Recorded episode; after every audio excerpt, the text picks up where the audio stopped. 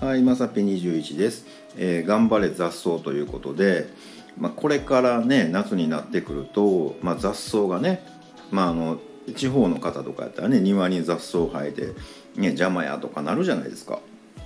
で、まあ、雑草っていうとねすごいこう邪魔者扱いされるんですけど、まあ、あの昭和天皇やったかな？なんかあの雑草という名前の草はないみたいなね。一個一個それぞれ名前があるんですみたいなね。なんか言ってはってこうひっくるめるからねなんかこうゴミみたいなね、うん、感じの部分があるわけですよ。まあねあの邪魔は邪魔やと思うんですけどところがねあのあいつらですよ。あのハーブと呼ばれるやつら。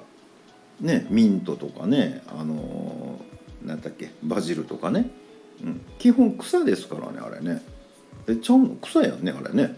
草やねんけど草って言ったらなんか邪魔者やねんけどいやハーブですって言ったらねなんかちょっと俺花屋さんで売ってるけどみたいなね。もうあのレベル変わるんですよね。いや基本でもベース草やんねと思うんですけど言ったらあかんやつなんかな。なんかね。でまあ違いは何かっていうと、まあ、単品で勝負してるっていうね。あの考えたらね河原とか河原とか河川敷とかにもねあの別にススキとかいっぱい生えてるわけですよ。なんか菜の花とかね、うん、あるんやけど、まあ、ひっくるめてるとそんなに価値がないように見えると。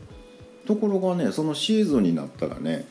普通にススキとかあんなんでもねお月見シーズンとかね春になったら菜の花とかもそう花屋さんで売ってるわけですよ。単品にしたらね。そこそこええ値段取ってるんですよね。だかひっくるめてっていうよりもやっぱりその個別にしたらすごいんだろうななんて思ったりもしてます。やっぱねそこにねこうリスペクトされるためにはね、まあ、ハーブを見習ってねなんかこう匂い出さなあかんのやろうなと思ってね、うん、なんか独特の匂いがあったらこうなんかこう引きつけられる的なね。ちょっとハーブのエリアに入れるよみたいなね感じなんかななんて思ってね、まあ、僕もねリスペクトされなあかんので、まあ、これからねもうカレーガンガン食べてねカレー臭ぶ、えーカレー臭をねプンプンさせてやろうと思ってます。はい、ということで本日は以上となります、えーまた下に並んでるボタンと押していただけますとこちらからもお伺いできるかと思います。ではではまさぴ21でした。